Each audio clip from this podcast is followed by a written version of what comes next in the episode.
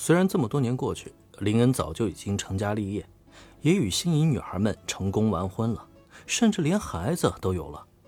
可即使如此，他也依旧还是猜不透女孩们的小心思。不过算了，猜不透就猜不透呗。事实上，林恩现在也没有时间去猜女孩们的小心思，因为今天这场演唱会结束以后，他还有另外一个约要赴。当晚。在杨乃公寓里，历经一场大战过后的男女正相拥在一起，享受着这场大战之后的余韵。时至今日，杨乃早就完成当初对林恩的承诺，成为他的女人。但也不知道为何，明明以两人的关系，她想嫁给林恩也只是一句话的问题，可她偏偏就不肯嫁，也是让林恩一直摸不透她的小心思。最近小雪奶可是没少吃瘪呀，你就不打算多关心关心她吗？杨奶正在一边用手指在他怀里画着圈圈，一边笑得如同小狐狸一样。而看着嘴角一抹坏笑的杨奶，林恩则是略显头疼的轻轻摇了摇头。哎呀，你让我关心雪奶，可问题是，我也不知道该做些什么啊。天知道他为什么跟惠里奈那么不对付啊！突然就冒出这么强烈的竞争意识，结果倒好，他俩现在争得起劲儿，我这个中间人难做呀，我也很无奈的，好吧。时间过去这么久，林恩早就已经卸下了当初对惠里奈和雪乃的偏见，如他们所愿，跟他们一起步入了婚姻的殿堂。可问题是，新婚后的生活。却并没有想象中的一般美好。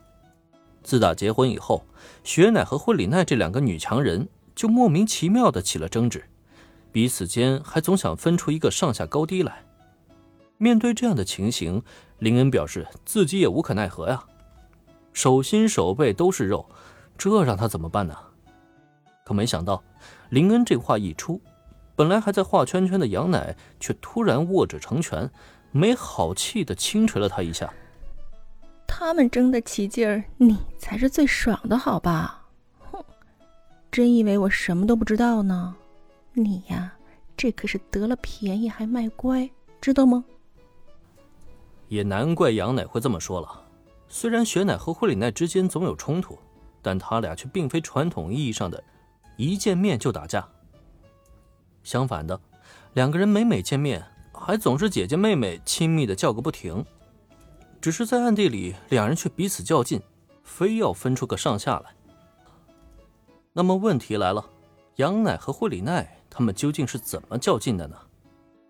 其实很简单，他们选择分别拉拢林恩身边的女人，希望说服他们加入自己的一方，壮大己方势力。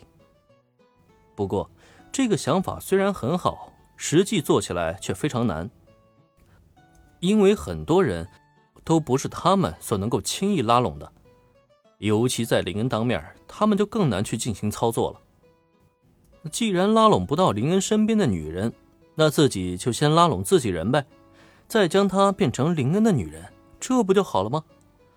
最先使用出这一招的，其实就是惠里奈，毕竟他身边有一个永远追随他的忠诚小秘书，而且他自己也知道，新护飞沙子一直对林恩有着好感。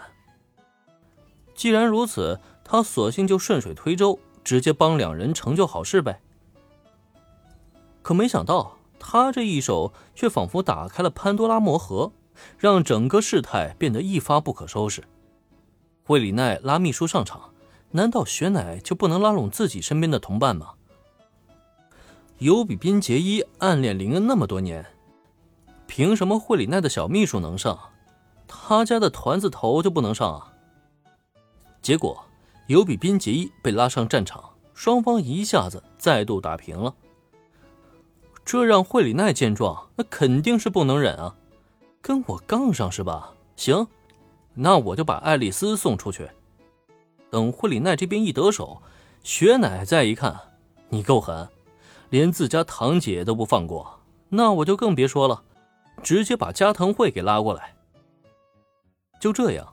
雪乃和惠里奈之间的较量活生生被拖成现在的拉锯战。